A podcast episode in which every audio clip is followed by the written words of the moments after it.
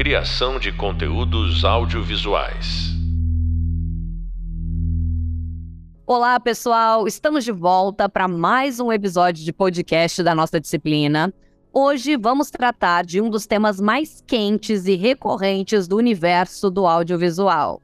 Vamos falar dos bastidores de produções, cujas raízes históricas são complexas e se modificam à medida que as tecnologias vão surgindo. Partimos do pressuposto por aqui de conhecer o funcionamento de algumas produções de projetos de dimensões mais tradicionais e vamos desenvolver como controlar essas narrativas para guiar uma produção, um elenco, uma equipe técnica para captação de clientes e nessa batalha reputacional de se manter no mercado é importante que a gente saiba contar boas histórias, administrar e gerenciar muito bem uma equipe, interconectando processos independentes. Isso não deixa de ser um processo de engenharia. E para compartilhar experiências e ideias conosco a respeito desse pantanoso tema, vamos receber aqui ele que é engenheiro e diretor Rafael Cardoso da Snapcom. Rafael tem uma grande trajetória profissional que ele vai contar pra gente ao longo da nossa, do nosso podcast hoje e eu gostaria de agradecer a sua presença. Rafael, muito obrigada por aceitar o convite. Olá, Ana, como vai? Eu quem agradeço o convite para estar aqui, é um grande prazer. Rafael, para a gente começar, você poderia contextualizar um pouquinho da sua trajetória para os nossos alunos? Por que se fala tanto em Snapcom hoje em dia? Claro, claro. Bom, em primeiro lugar, ao pessoal aí da, da FAP, né? O prazer estar falando aí com vocês, tem grande admiração pela, pela faculdade. E vamos lá. A Snap, ela surgiu há sete anos, né? Aproximadamente, quase oito, em agosto de 2015. E, e ela surgiu a partir aí de um entendimento que eu tive com dois sócios, a Viviane e o Carlo, tá? São dois técnicos, dois criativos. Foi um entendimento que eles já vinham tendo de que a fotografia para a internet só ainda crescer. Né? Acho que todo mundo aí que apostou no crescimento da internet desde a década de 90, desde os grandes empresários e empresárias, né? Até, até qualquer pessoa aí que está que, que até compreendendo inglês e for no digital. Porque eles muito dizer disso. Eles sentiam já esse crescimento, eles começaram a trabalhar em fotografia profissional há 15 anos, aí, mais ou menos. É, o Caio mais na área de estilo, foto de produto, e a Viviane sempre com a pegada de fotos de pessoa. Então ela é publicitária, os dois são formados em fotografia. Então a gente tem duas vertentes principais tocadas por eles, como os profissionais criativos. O Caio em tudo que é foto de produto e a Viviane em tudo que é produção mais criativa. Então a gente vai. E fotos com pessoas, né? Então a gente vai para campanhas, lifestyles mais elaborados, trabalhos já, já publicitários, por exemplo. Tá bom? É, né? Bom, a gente começou e aí eu senti que eu percebo hoje, né, olhando para trás, é que nos primeiros anos de empresa a gente tinha uma falha grave de gestão. Que eu é isso para ser o comercial e financeiro dessa, desse empreendimento. E a gente decidiu, desde o início, que o grande mote aí da Exepon ia ser trazer profissionalismo para um mercado que é tão pulverizado como o mercado da fotografia comercial, aí mais simples mais low-end, vamos dizer assim, que é para e-commerce. Né? Eu, eu gosto até de, de, comentar isso, que eu já tentei pensar em procurar, aliás, já procurei, é, quantas imagens sobem por dia são feitas upload para vender produtos ao redor de mim. Então eu vejo o mercado ali como uma coisa enorme, né? os ciclos de produto talvez menores, muitos segmentos que a audiência pede, né? Tem essa questão, né? A gente tem por essa questão da, da dessa economia de consumo, degradação do e aí temos, por outro, várias pessoas pensando nas soluções para esse dia, reduzir efetivamente a pegada de carbono, essas coisas. Mas, enfim, entrando nesse mérito, o, o que eu vejo é isso, né? Ciclos mais curtos, por exemplo, em decor, cosméticos, nem tá falado com artistas. Gente se juntou a perceber que nos três primeiros anos a gente teve algumas falhas graves aí de, de questões técnicas de gestão mesmo. É, hoje é, é um lugar com isso, a gente concorda com isso, mas foi legal porque a gente teve uma reação gente teve aquela última fundada na pandemia. É, todo mundo, a gente estava no Perdizes, uma consultora grande, comprou o imóvel todo que estava, né? E já ia precisar sair, e estourou a pandemia em agosto de 2020. E a gente precisou sair de lá, eu consegui um imóvel que estava fechado há anos, a família aqui em Guarulhos, paguei um valor simbólico lá para uma folha, a gente ficou lá só fazendo fotos tinha. Eu ficava num lugar inseguro aqui, num lugar que eu gosto muito, né, que eu cresci e tal, que é muito seguro, mas quem chega, sinceramente, tem uma visão, uma, uma sensação meio ruim, um lugar bem de ai, eu sente as pessoas olhando para você e tal. Então a gente já chegou a tanto gente que a gente agendou. E aí quando ele chegou lá, ele um tempo no portão, olhou lá dentro e foi embora. Por exemplo, você tem que buscar. Então, chegou a acontecer esse tipo de coisa, mas foi bom ter passado por isso. E aí, quando né, no, é, no, o avanço né, do e-commerce, do digital, aí veio esse repeat, esse story. Então, que a gente teve vivido e teve estourar. E ao mesmo tempo a gente se deu conta que precisava aprender muita coisa técnica.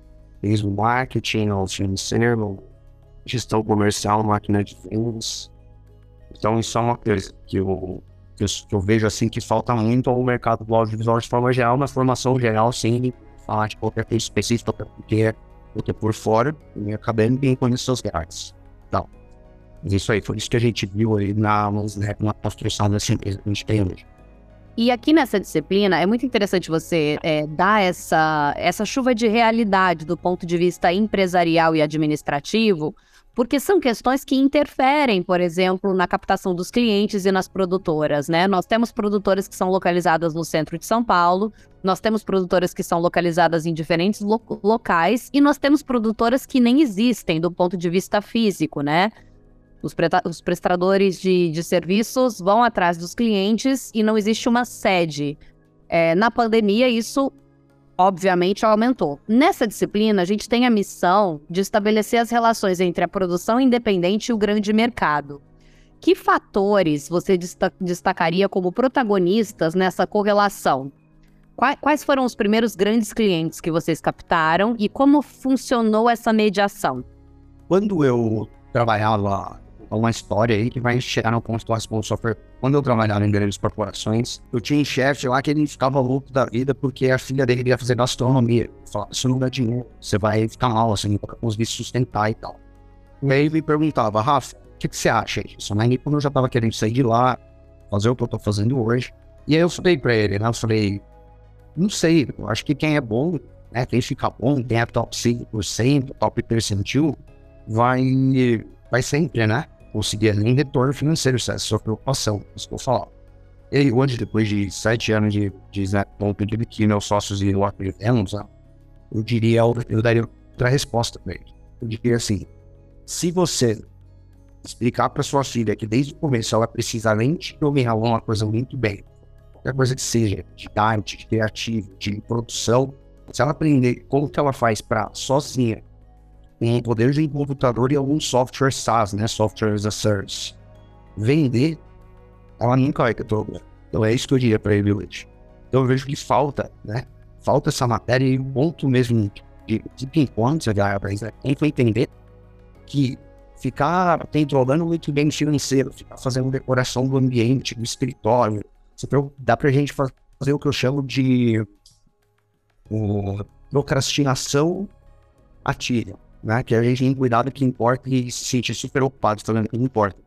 Então, qualquer pessoa que está no início de carreira, sem profissional autônomo, tem que se preocupar com isso, não fazer procrastinação ativa. Se tiver dois sócios e ele está preocupado em vendas, eu dou entrega. Se tiver uma pessoa só, e aí a gente começa a entrar em operacional, que é ter uma lista certificada de freelancers, né? E de pessoas que te atendem. Depois, quando você tem que equilibrar essa curva de risco, mas chega uma hora que, invariavelmente, a produtora vai ter que ter fixa. Ela vai ter que tentar linearizar a demanda dela para é, conseguir né, preencher sempre o tempo desses profissionais, para não ter vários muito grandes na demanda e quando tiver que estar tá preparada para para os profissionais certificados. Perfeito, querido. É muito legal, né, a gente entender quais são esses reais processos do ponto de vista é, do conteúdo de grandes produções, como vocês funcionam do ponto de vista de equipe? Eu sei que você tem mais dois sócios. E no dia a dia da empresa, você fica responsável pela captação desses clientes e os seus sócios ficam responsáveis por que parte? Como vocês se dividem? Legal, vamos lá. É legal você falar em grandes produções porque a, a, esse termo remete aí, né, a, as, as, as nossas grandes, grandes vertentes nossas, né, que é justamente aqui do Gang e a Social Twitter, são excelentes, né, criativos, técnicos, é, que foram desenvolvendo a capacidade de gestão deles ao longo desses sete anos de trajetória. Eles têm um trabalho muito, muito interessante. Quando a gente fala da parte de cara, as grandes produções são as imagens de estilo, não jeito que a publicidade conhece, que é aquele estilo publicitário bonitão, hiper retocado. A gente tá falando do estilo, desde estilo simples para e-commerce em altas quantidades. Então eu queria que o pessoal que tá ouvindo a gente, né, pensasse, imagina quantas empresas tem que tem um estoque com mais de 50 mil SKUs. SKUs é um termo no mercado para, se eu não me engano, é Shelf Keeping Unit. Então é, quando você tem produto, se ele muda de cor, ele já virou SKU. Então, para não confundir, a gente fala, ah, um modelo de bolsa, mas a bolsa tem três cores. Então, quando a pessoa tem, por exemplo, lá 30 mil SKUs em estoque, ele precisa de pelo menos três imagens de escala. Então, três é um número mágico de imagens para o e-commerce. Um dia poderia explicar isso. Mas quando o cliente contrata uma ou duas fotos, só a conversão dele em vendas baixa muito. Ele paga um PFI, um preço final por imagem muito alto. Porque a cada imagem que você coloca aí, a curva de diminuição do custo fixo para essa produção desaba. Então, eu sempre tento fazer um advisor para que o cliente leve três a quatro fotos. Talvez ele tenha ganho, se ele tiver um, tem um detalhe muito específico, um tecido que vale a pena ter uma foto mais má, aí leva uma quinta foto. E aí, a outra, então essa é a produção de grandes empresas, eu não posso citar uma delas sem ter consultado antes, tá? Mas são grandes empresas do segmento de peças automotivas, do segmento de building materials, materiais para construção, do segmento de sex shop, todos têm muitos produtos é, que enviam esses produtos para o nosso estúdio ou pedem uma, uma uma montagem em loco de set. E aí depois a gente clica no local desses clientes ou no nosso estúdio. E aí tem todo um processo de caminhar essas imagens via servidores pela rede de retouchers, né, que vão retocar, que vão desenvolver o processo todo de vendas que a gente foi desenvolvendo, que a gente foi conhecendo no mercado trazendo. É muito importante, desculpa te interromper, mas é muito importante você tocar nesse ponto de que a maior batalha da, da produção de vender um produto ou de comercializar um produto é vender e que esse movimento de por trás das câmeras nos bastidores de grandes produções, que envolvem não só o audiovisual, mas também os produtos, e tem muitos dos nossos alunos que são de outros segmentos e querem potencializar as suas vendas. Esse cuidado que a Snap contém com o produto do cliente é algo que é fundamental para, às vezes, o cliente optar por uma, um, uma espécie de comunicação via foto material fotográfico profissional, ao invés de bancar uma produção audiovisual. Do ponto de vista do orçamento, e aí eu gostaria que você é, concluísse a sua resposta antes, mas só emendando aqui esse gancho, é, o que vale mais a pena hoje em dia, na sua maneira de entender, para cada cliente? Existe um segmento que vale mais a pena você compartilhar a foto do produto? Vocês fazem vídeo também? Como funciona isso? Pera, vamos lá. Eu vou explicar um pouquinho da nossa história na parte de vídeo. Né? Quando a gente começou a Snap, nos dois primeiros anos a gente pegou o vídeo porque a Vivi ela tem conhecimentos suficientes, mas a gente começou de uma forma singela. Então a gente não tinha as máquinas para processar isso. Então de repente ela estava perdendo prazos, é, ou então a gente não tinha mesmo uma pessoa criativa muito, sabe, muita experiência lá dentro, apesar da Vivi ser uma ótima publicitária, ela foi diretora clínica, hoje ela domina muito mais isso, né? Então foi difícil, foi, foi um processo que não foi ali aceitável, não foi bom. E aí a gente descontinuou o vídeo, decidiu focar só na foto. E agora a gente tem recebido todos os nossos orçamentos com vídeo. Então a minha resposta é os dois. Todas as mídias digitais hoje vão pedir os dois, né? A entrega de vídeo é fantástica, mas a foto é o que você vai conseguir colocar sempre numa página de site que não vai atrapalhar a velocidade de carregamento. A foto você não vai conseguir ficar colocando em vídeo Talvez hoje já até consiga, né? o pessoal já inventou isso tudo, mas não vai ficar boa a experiência, talvez, de um vídeo embedado em corpo de e-mail marketing, vídeo bem produzido, mas uma foto sim. Uh, você não consegue pôr o vídeo na ilustração de um catálogo físico. Tantas pessoas do Brasil afora aí no varejo ainda precisam, né? Quem não acha que vai sair na frente das pessoas que estão ouvindo a gente é fim de construir um negócio legal? Quem une as duas coisas?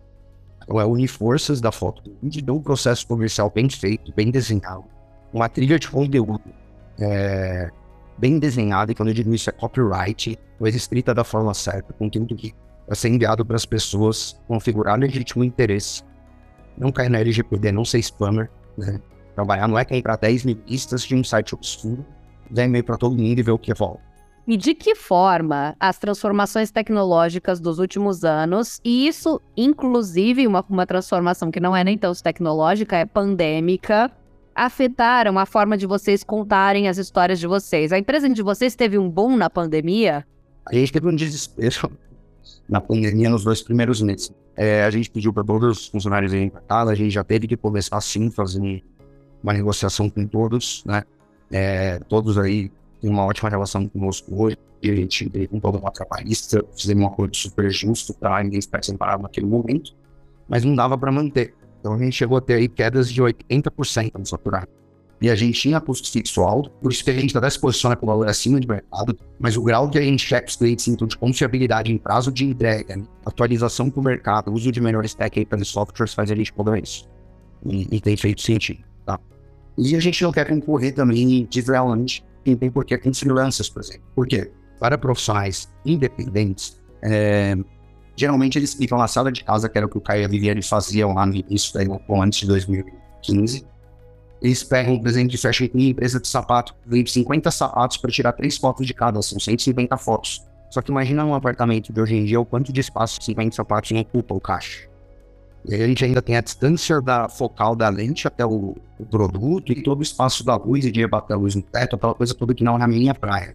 É, e aí, quando um fotógrafo clica o número que a gente tem já de várias pesquisas e medições, um fotógrafo clicando estilo para e-commerce um dia inteiro, ele acaba ficando quatro dias retocando imagens suas edição. Então é muito mais interessante para essa pessoa, é incrível o ganho dela, por exemplo, se ela agentar, confiar, delegar, tem custo. Então esse tipo de coisa de eficiência, de sinergia tem que ser pensado. Eu queria voltar, porque você me perguntou de grandes produções, eu falei da parte de grandes volumes, que é com o Caio. Tem uma parte aqui que eu acho que é o pessoal também vai ficar mais apaixonado, que eu mesmo acho muito interessante, que é a da Vivi, que são de grandes produções é, mais artísticas, né? Então, Vivi tem um olhar aí para olhar no mercado, não muito passado pelo cliente. É, e aí a gente fez várias campanhas já muito legais para diversos setores. Então tem uma empresa particular, tem a gente teve então a gente tem todo que é a Numa Cups. Depois, se tiver parte escrita dentro desse podcast, eu passo para vocês. E eles, eles têm produto que é um coletor menstrual, todo colorido e tal. E aí a Vivi foi convidada pela, pela fundadora, dona da Luma Cubs, para fazer a campanha seria lançada nos Estados Unidos. E aí as fotos ficaram muito bonitas. Um olhar moderno, um olhar natural sobre o assunto, sobre o terno e tal, de uma forma que qualquer pessoa que vê ama aquela, aquela imagem, aquelas fotos, sabe? Então, essas grandes produções, uma coisa que a gente faz de estratégia mesmo é tentar não verticalizar, não trazer para dentro da Snap. Então a Snap tenta ficar com foco Aí você me perguntou de vídeo, que é o Neto, né? Que é um profissional de vídeo aí fantástico, que vai estar tá se unindo para a Snapcom para ser um light label e trazer vídeo com qualidade de atendimento e produção dele para dentro da Snapcom sem a gente ter que ser custo intensivo nisso, sem a gente precisar aportar, né? Porque ele já foi criando todo o set de equipamentos, a rede de profissionais e tudo mais. Então a gente está esboçando aí uma sociedade não em contrato social, mas em projeto, em uma joint venture, vamos dizer assim, que está sendo a solução que a gente encontrou para começar a atender vídeo imediatamente. E a resposta final é os dois, todos os clientes estão contra os dois. E um mundo de abundância e de conteúdo disputando a audiência, quais são os problemas que merecem atenção e acompanhamento? Qual a maior dificuldade de vocês hoje em dia do ponto de vista de mercado? Eu acho que a grande questão é conhecer profundamente as pessoas que podem comprar seu produto e aí, quando a gente fala isso, a gente começa a entrar em matérias aí muito importantes do marketing e do comercial. Então, eu diria aí para o prático mesmo, e depois eu posso indicar uma lista de livros que foram os que eu decidi estudar em tive dois anos para eu me sentir preparado para tocar essa página bom, né? Que apresenta a definição do PCI, do perfil de cliente ideal, ou em inglês, Ideal Client Profile. Então, é muito importante que a gente determine isso, e não é uma forma de determinar é pegar um pedaço de papel e escrever com que é mais ou menos aquela pessoa que vai comprar de você. Então, no mercado como a gente tem hoje, né, numa venda B2B, de ticket alto, isso é muito importante, tá, gente? Existe a venda B2B, aliás, existe a venda complexa e a venda transacional. Transacional acaba de ser andando no shopping, vamos falar do exemplo, exemplo mais simples, tá? Andando lá no shopping e vem uma vendedora e quer te render um bread, eu te dá um pedaço, você para no caixa e compra um, eu não sei quanto custa, e é isso. Isso foi uma longa transacional, ela durou segundos, talvez algum minuto ou outro, e acabou. A não ser que o, o né, como a Domino's faz, a não ser que a barraquinha lá pegue no seu e-mail, no seu telefone, para dizer que você vai ganhar alguma coisa no seu aniversário, eu não sei, essa pessoa provavelmente nunca mais artiga. Na venda complexa B2B é diferente, a relação ela é de confiança. É bom, é bom dois lados que não acabe. É, existe uma coisa chamada aí a curva de aprendizado, né? Que é como que um fornecedor aprende a trabalhar do jeito que o cliente gosta e vice-versa. Isso vai melhorando só com o tempo. E cada vez, cada dia que passa, cada um tá fazendo bem seu trabalho, isso funciona. Na hora de uma ruptura vai custar caro. E é isso que um profissional do audiovisual tem que explorar na hora. Deixar essa ruptura ser cara, né? Entregando valor. Falando do maior desafio, é ficar é desse jeito, conhecer profundamente o mercado que está inserido, pegar um produto que você é bom, que está fácil de desenvolver, e aí ir lá encontrar os clientes para ele. Uma frase que dizem aí que é não encontre clientes para o seu produto, faça produtos para seus clientes, os seus clientes. Mas como que uma pessoa iniciante vai fazer produtos para os clientes dela se ela não tem? Então precisa fazer uma avaliação do que ela consegue entregar. Pesquisar no Instagram é um trabalho investigativo, tem que ter vontade de ir atrás, de aprender. Ficar seis horas na tela do computador abrindo 80 abas e olhando todos os sites possíveis sobre o assunto que você quer aprender não é perda de tempo. Então, só isso, né? Só tem que desconstruir isso, essa crença. Porque é desse jeito que você começa a elaborar um imaginário, gente. Que você tem que fazer o próximo passo. Então, você fala, bom, eu tenho esse equipamento, eu sei fazer isso, eu sei fazer esse tipo de redobre, eu posso vender esse tipo de foto. E a pessoa vendendo fazer uma coisa séria, com uma pesquisa de mercado, né? Com a internet e o computador, nada impede que uma pessoa que está ouvindo isso aqui agora faça uma pesquisa de mercado sozinha. Pega um amigo dela, uma amiga que tem uma marca, coisa que contrata a foto e fala: seria legal para você ter mais um orçamento? Seria. Então, essa informação não é confidencial e ela vai trazer uma ideia. Quando a pessoa pegar o Excelzinho, o Excel, o papel, a calculadora e fazer conta que faz sentido, ela começa a entender quanto ela tem que vender e aí a venda se transforma num funil. Né?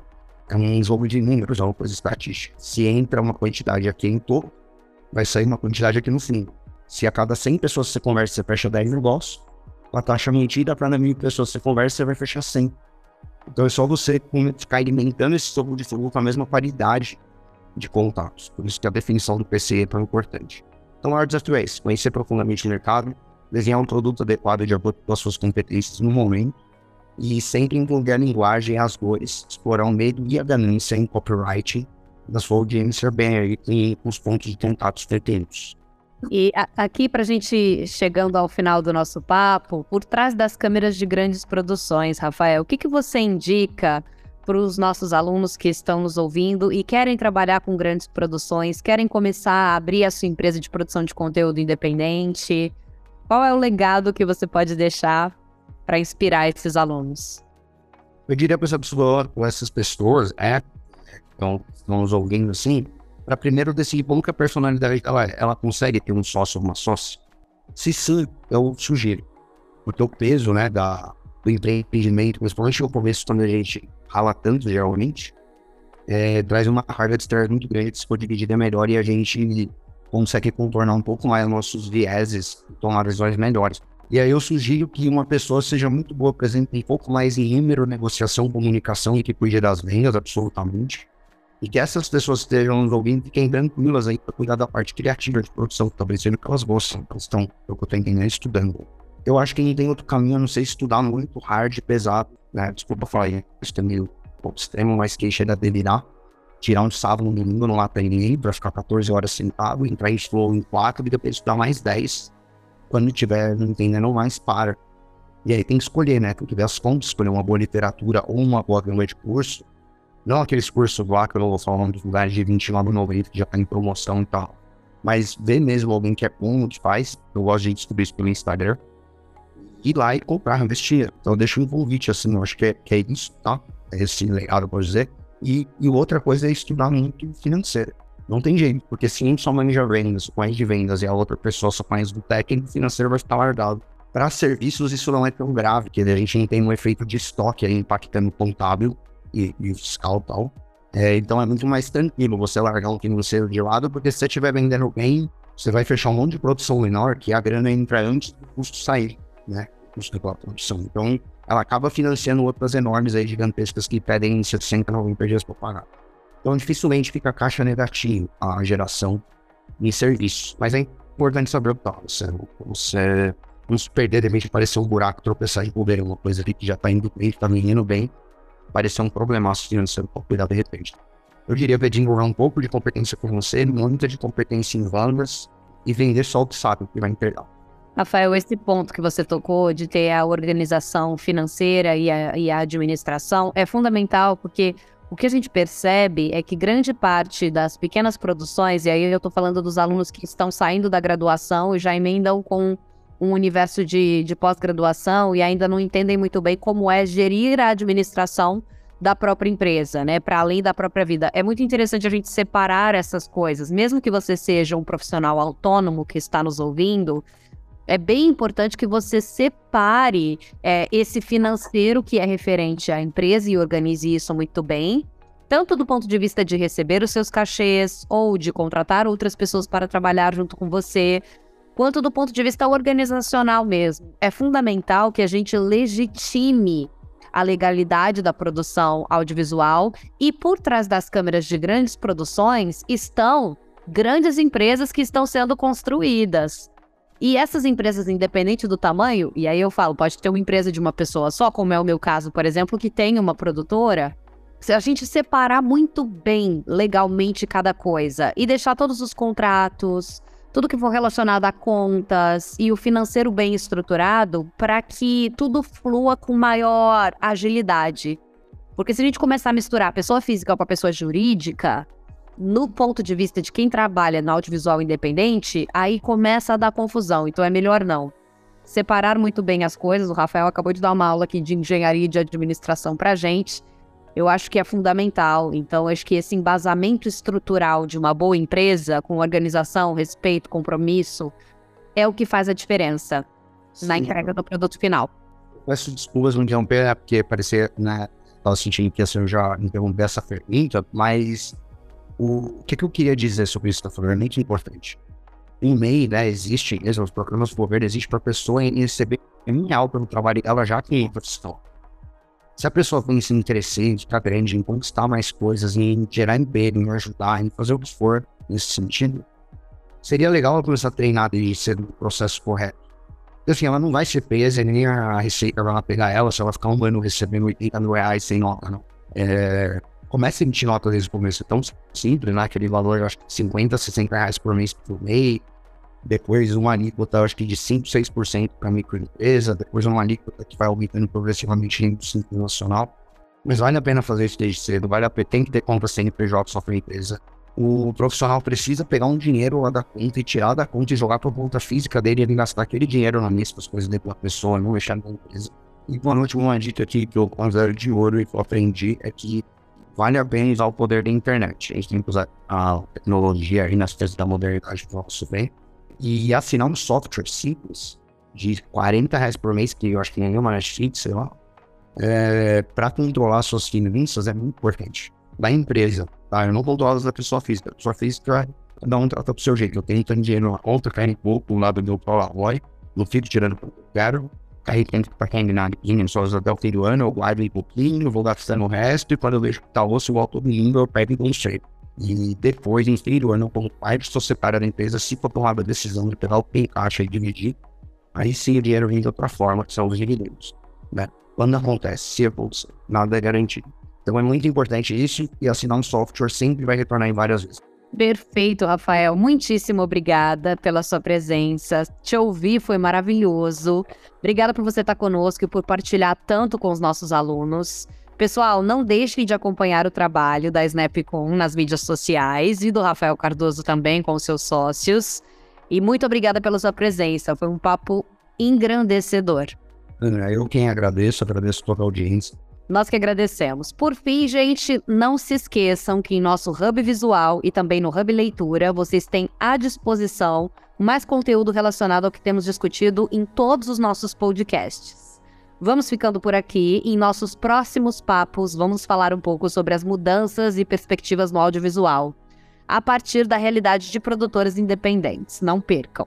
Você acabou de ouvir um podcast sobre Por Trás das Câmeras em Grandes Produções, com o diretor Rafael Cardoso da Snapcom. Eu te encontro muito mais em breve para outras conversas. Um grande abraço, Ana Júlia Ribeiro. Criação de conteúdos audiovisuais.